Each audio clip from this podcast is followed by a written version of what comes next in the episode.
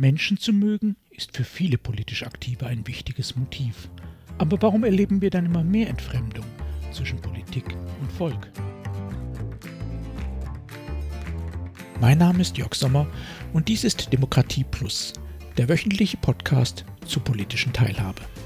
Jeden Donnerstag erscheint ein neuer kostenloser Newsletter. Am folgenden Sonntag gibt es den Text dann als Podcast.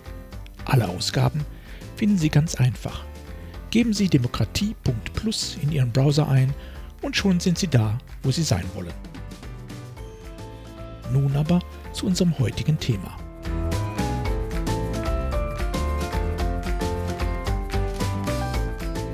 Liebe allein reicht nicht.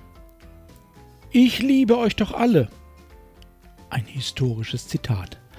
Erich Mielke, letzter Chef der Stasi in der untergegangenen DDR, soll es gesagt haben.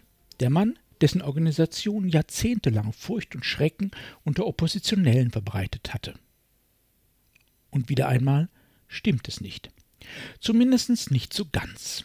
Als er nämlich im November 1989 zum ersten und einzigen Mal eine Rede in der DDR-Volkskammer hielt, damals schon ein Übergangsparlament, sprach er nicht, sondern stammelte vielmehr, sichtlich überfordert.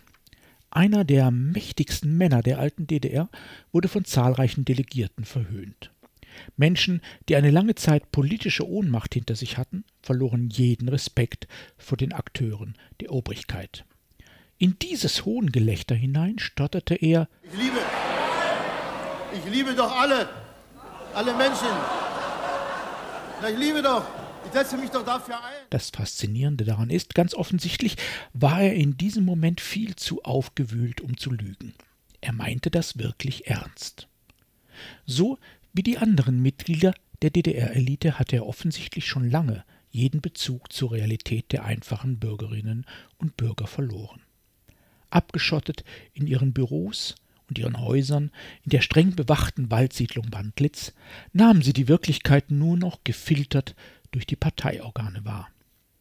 Ein weiteres, eindrucksvolles Beispiel für die geschichtliche Erkenntnis, wenn die Herrschenden keine freie Presse zulassen, belügen sie sich vor allem selbst.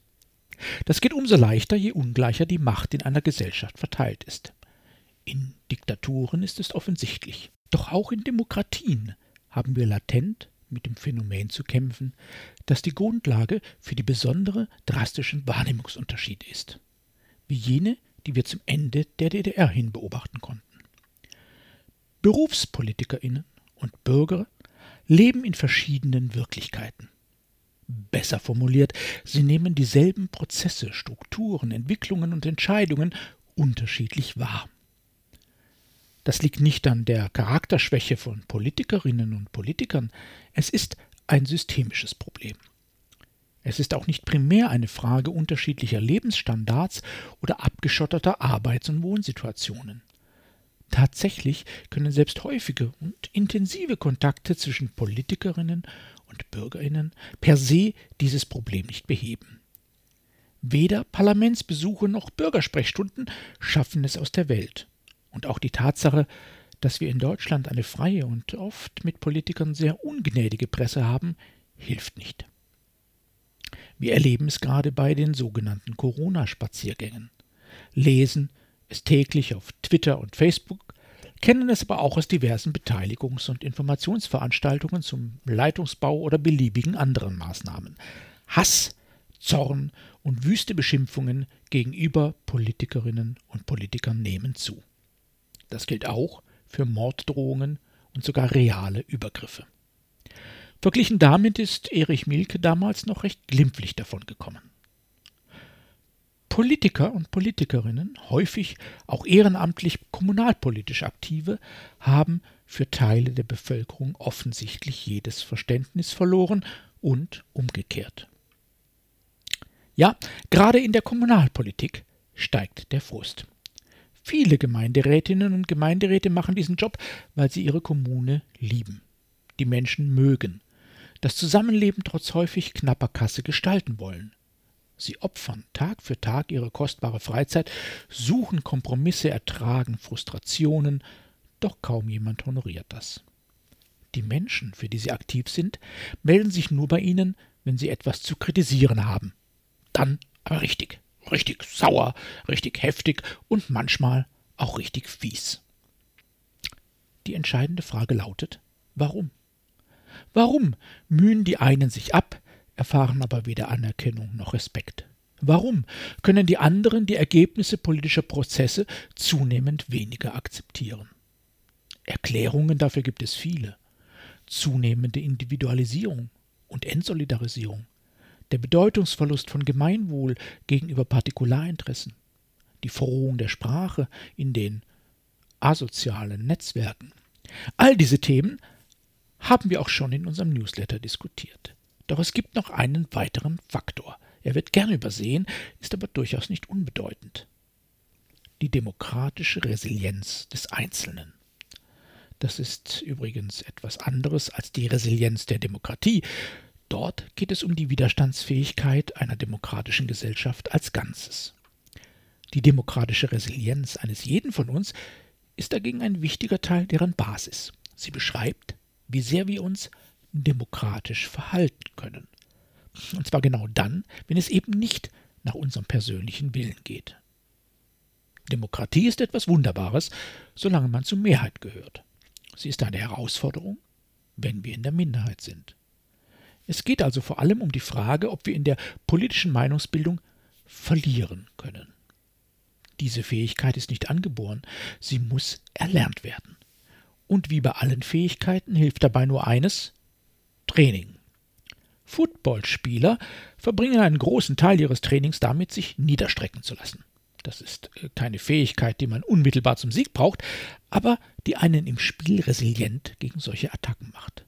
Nur so hält man Spiele durch und gewinnt Meisterschaften. Und genau hier driften die Erfahrungen von Mandatsträgern und Bürgerinnen und Bürgern gewaltig auseinander. Während letztere quasi keinerlei Erfahrung mit politischen Prozessen haben, trainieren Politikerinnen und Politiker sie permanent. Vor allem lernen sie dabei, in einer Demokratie Kompromisse zu machen, kleinste Fortschritte zu feiern und regelmäßig mit Niederlagen und Frustrationen umzugehen. So gut wie nie erreichen sie ihre Ziele umfassend, setzen sie 100 Prozent ihrer Positionen durch. Kurz und gut, wer auch nur wenige Jahre in der Politik verbracht hat, hat gelernt zu verlieren, ohne zu verzweifeln. Und er oder sie neigt dazu zu übersehen, dass die Wählerinnen und Wähler diese unmittelbare Erfahrungen nicht machen konnten, höchstens medial verfolgen. Und von einem 140 Kilo Koloss auf dem Footballfeld umgemäht zu werden, ist definitiv eine andere Erfahrung, als vor dem Fernseher dabei zuzuschauen.